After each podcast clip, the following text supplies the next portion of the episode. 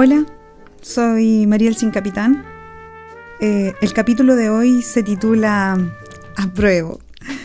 No porque quiera convencerles eh, de que ustedes también lo hagan, sino más que nada para contar el por qué yo lo voy a hacer, simplemente por eso. Así que en esta ocasión les voy a compartir ideas que son muy importantes para mí, eh, experiencias que también son muy íntimas. Así que voy a comenzar. Quisiera comentarles que, mm, como ustedes también saben, he recorrido un camino que me ha permitido reconocerme. Eh, y aunque no ha sido fortuito, eh, ha también sido fruto de un proceso en el que ha habido mucha suerte. Lo digo así porque este sistema en el que vivimos, este neoliberalismo de Chile, que deja a muchas personas fuera del sistema y que algunas también quieren quedarse fuera de él, eh, fue muchas veces eh, muy mezquino para mí. Nací en la Sol de Septiembre, en la población Sol de Septiembre, eh, fue, una experiencia eh, muy bonita, con mucha pobreza, aunque desde la historia mía propia, desde mi habitar en este territorio, fui comprendiendo con el tiempo que al parecer esta experiencia de la pobreza quizás no es tan buena. No por el hecho mismo de ser pobre, sino que al parecer hay un rechazo absoluto a ser pobre, una aporafobia, como lo llama Adela Cortina. Nunca desde niña me costó mucho aprender cosas. Em, siempre fui una niña muy lectora, curiosa. Mi madre siempre me instó a estudiar. También fui muy creativa, eh, como muchas de nosotros. Sin embargo, creo que en algún momento me perdí esto se relaciona principalmente, considero en estos momentos, eh, porque me educaron para no amarme, para amar mucho más a otras personas. Y en mi adolescencia y parte de mi adultez creo que me fui buscando en otras personas. Crecí en una familia donde todo era mucha angustia y mucha preocupación y mucho miedo, todo esto relacionado claramente con las carencias. Y cuando ya me sentí un poquito más liberada de esto, me costó mucho poder detectar las dinámicas que no le hacían bien a mi corazón y a mi salud mental. Creo que esta experiencia me marcó mucho.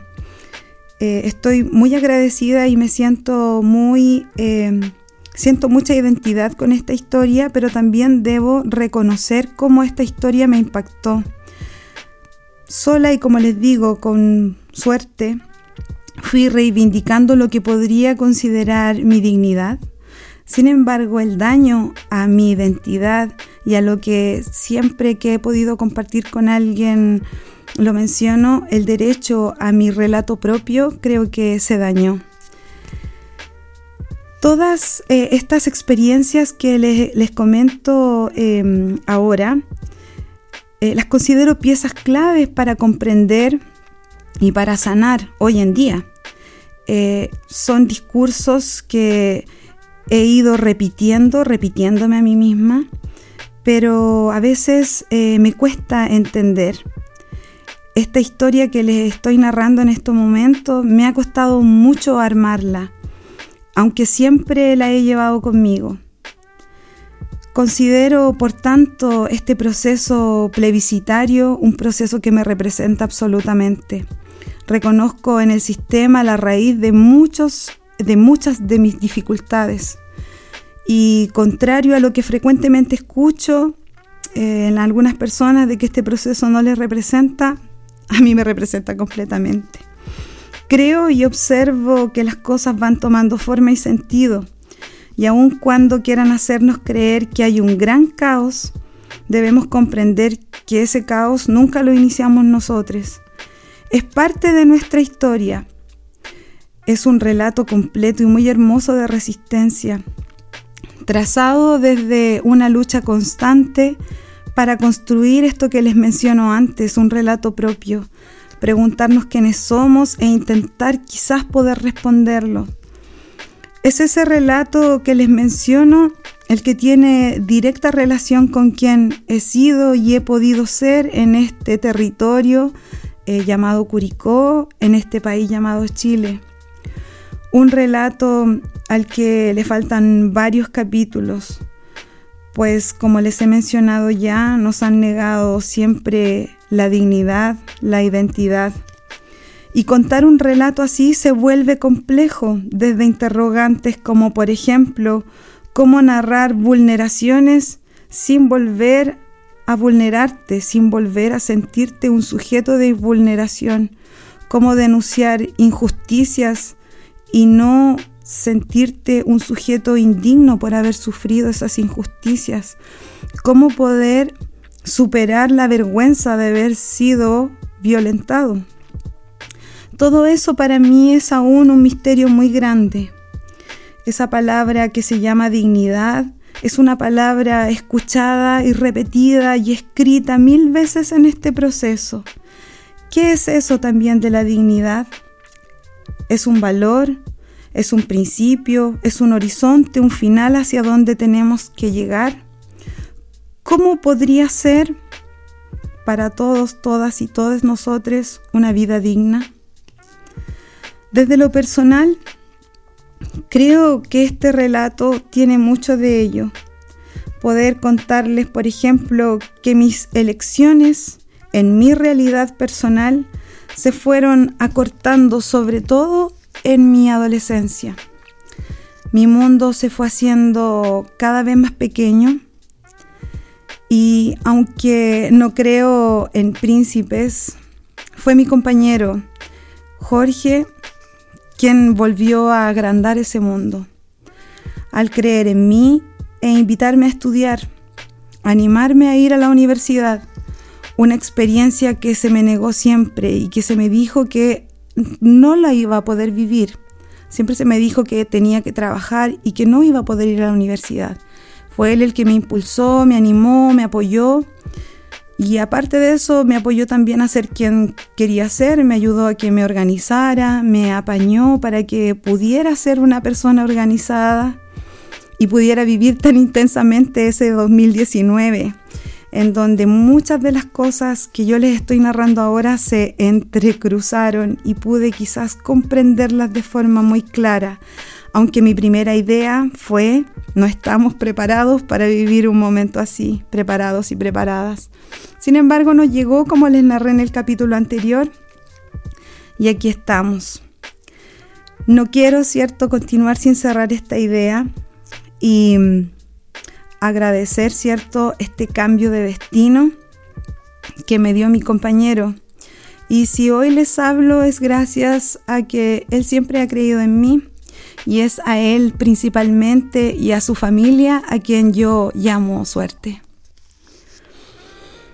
Nuestra gente, sin embargo, ¿cierto? Aún sufre las mismas injusticias, aún hay muchas niñas como yo, muchas infancias, que viven claramente injusticias y vulneraciones. Y por sobre todo no les permite eso tener una vida digna, que ahora yo puedo eh, desarrollar un discurso e invitarte a reflexionar sobre esa vida digna y preguntarnos todo lo que podemos hacer con nuestras vidas y que muchas veces el sistema nos limita.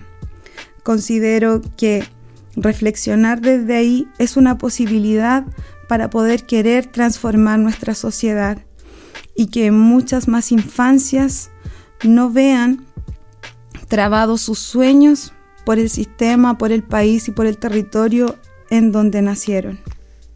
Yo voy a votar a prueba y voy a nombrar algunas de las razones por las cuales lo voy a hacer.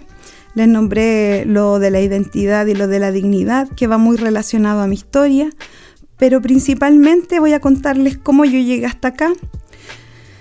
Me recuerdo que la primera vez que yo escuché sobre la matanza de Santa María fue a través de una canción eh, de Quilapayún.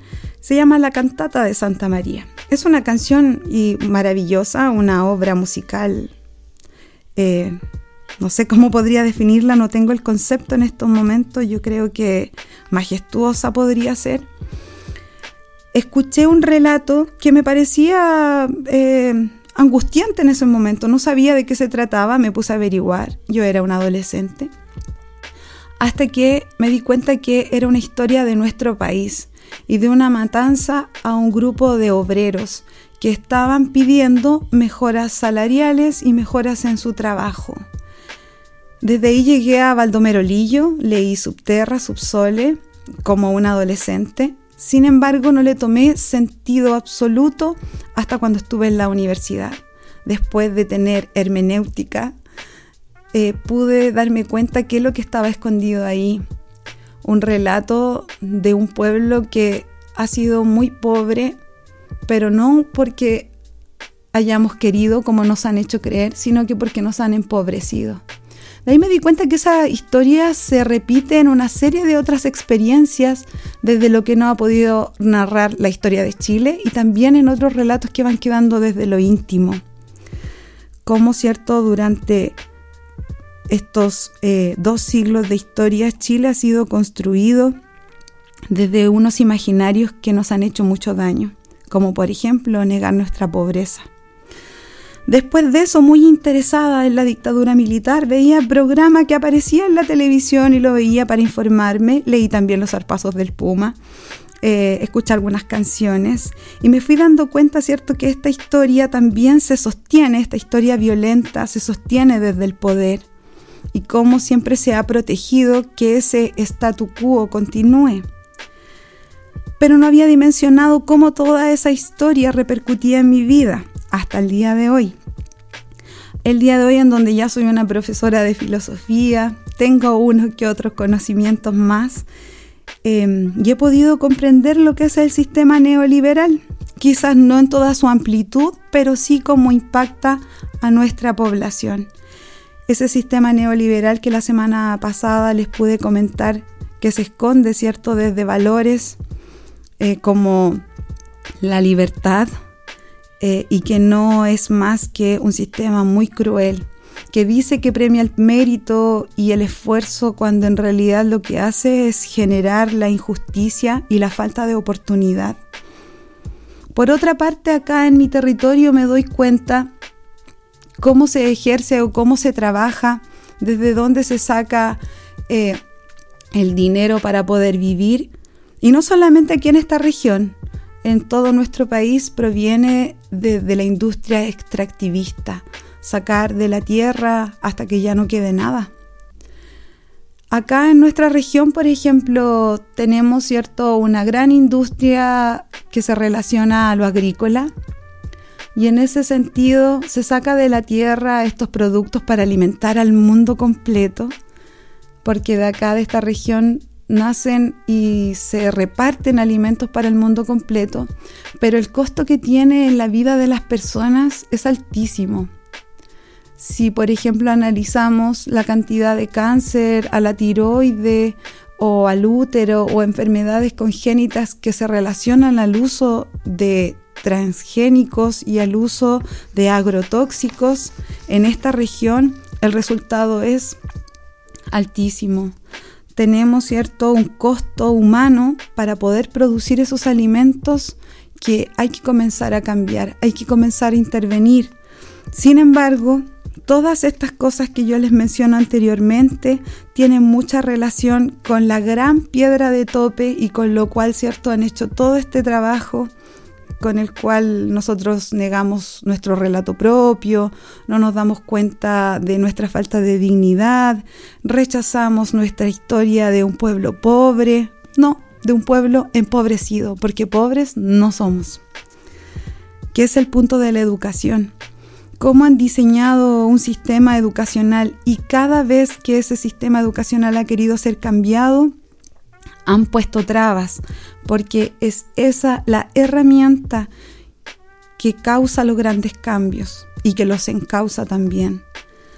Un pueblo al que se le ha negado una educación integral basada en valores que estén más relacionados con quienes somos es lo que nos ha, se podría decir, retrasado en nuestro desarrollo, desarrollo que nos merecemos hace mucho tiempo, porque hemos sido un pueblo que ha resistido muchas injusticias y aún estamos aquí buscando los grandes cambios desde la vía democrática, dando lecciones de civilización y de desarrollo al mundo completo.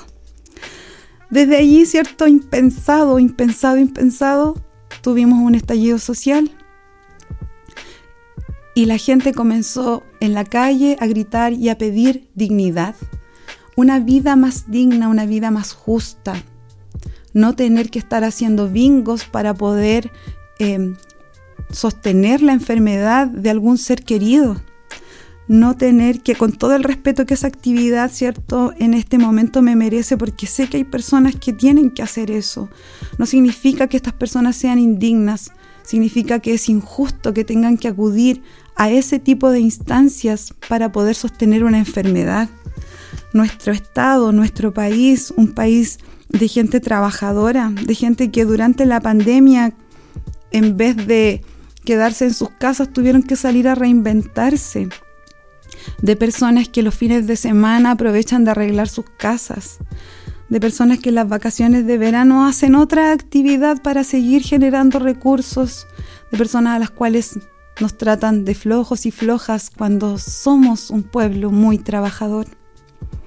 El estallido claramente nos situó en otro lugar, un lugar impensado, un lugar que generaciones anteriores no pudieron conseguir y muchos perdieron, muchos, muchas perdieron la vida en ese proceso.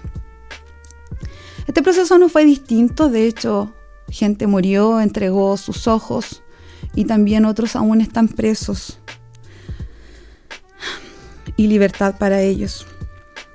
Este estallido claramente nos sitúa en un lugar de oportunidad de cambio y de destino, en ninguna situación de suerte, nos sitúa en el mismo proceso de la transformación y debemos ser capaces de estar a la altura de este momento, no porque sea el mejor, sino que porque es el primero que realmente tenemos de verdad, sin la amenaza de que nos vayan a matar nuevamente. Y lo digo en tono así de risa porque la verdad es que si miramos nuestra historia, siempre que ha habido un levantamiento, la respuesta que ha venido desde los sectores de poder es la violencia. Por eso considero que este momento es un momento único que hay que aprovechar, hay que ir a votar. Yo por mi parte voy a votar a prueba principalmente porque no quiero que existan más niñas y más infancias que sean muy inteligentes y muy talentosas y que no tengan las oportunidades para poder desarrollar todo eso. Considero que eso es una gran injusticia, no solamente para la persona, para nuestro país completo, porque perdemos mucho talento. Por otra parte, cuando hablamos de estas niñas, y aquí me voy muy a lo personal, por eso comencé señalándoles que en este podcast voy a hablar cosas muy personales. Cuando hablamos de estas niñas, me recuerdo a mí misma como una niña pobladora morena, todas las personas se sentían con el derecho de decirme fea por ser morena. Eh, viví mucha racialización, eh, por llamarlo de una forma, y lo digo de esta porque sí somos un país racista. Cuando hay discusiones, por ejemplo, del concepto de plurinacionalidad, siempre surgen estas frases como Em, la plurinacionalidad, pero es una es un concepto indigenista. Entonces yo ahí me pregunto, ¿cuál es el problema que lo sea? ¿Es muy problemático que nos digan indios? A mí me llamaron así toda mi vida y la verdad que claramente lo hicieron para peyorizarme, para hacerme sentir mal. ¿Qué efecto podría tener en una niña morena racializada, cierto? Que lo traten de una buena forma. Eh, por ser una persona de pueblo originario. Y eso que yo no lo soy, soy una mestiza. No tengo derecho aún a mi relato propio. No sé de dónde vengo. Eh, sin embargo, siempre tuve que escuchar ese tipo de comentarios. Eso influyó de forma muy negativa en mí. También durante mi adolescencia fui muy hipersexualizada por haber sido morena. No voy a ahondar más en eso, pero claramente eso fue eh, también peyorizando mi identidad, muy estereotipada, prejuiciada. Sin embargo, lo que quería, a dónde, a dónde quiero llegar, esa es la idea de eh, este racismo que hay oculto en estas discusiones, este clasismo que también está en todas las personas, incluidas aquellas personas que pertenecen a clases más desposeídas, como entre todos nos tratamos, entre todos, todas y todos nos tratamos de, de flightes, de negros, de rotos, como si en realidad nosotros, este pueblo, no fuese eso de verdad en su interior. Eso es lo que somos. Y para las clases eh, poderosas siempre hemos sido eso, un grupo de patipelaos, rotos, pobres. Y la verdad es que hay que apropiarse de eso porque es esa nuestra identidad, es ese nuestro verdadero relato propio, porque hemos sido resistencia, porque a pesar de todo este entramado social, de toda esta doctrina del shock que surge desde la dictadura en adelante, aun cuando nuestra historia de injusticias es de muchos años atrás, ¿cierto? Comienza desde cómo se conforma este país, pero no voy a ahondar en eso, lo vamos a dejar para otro podcast.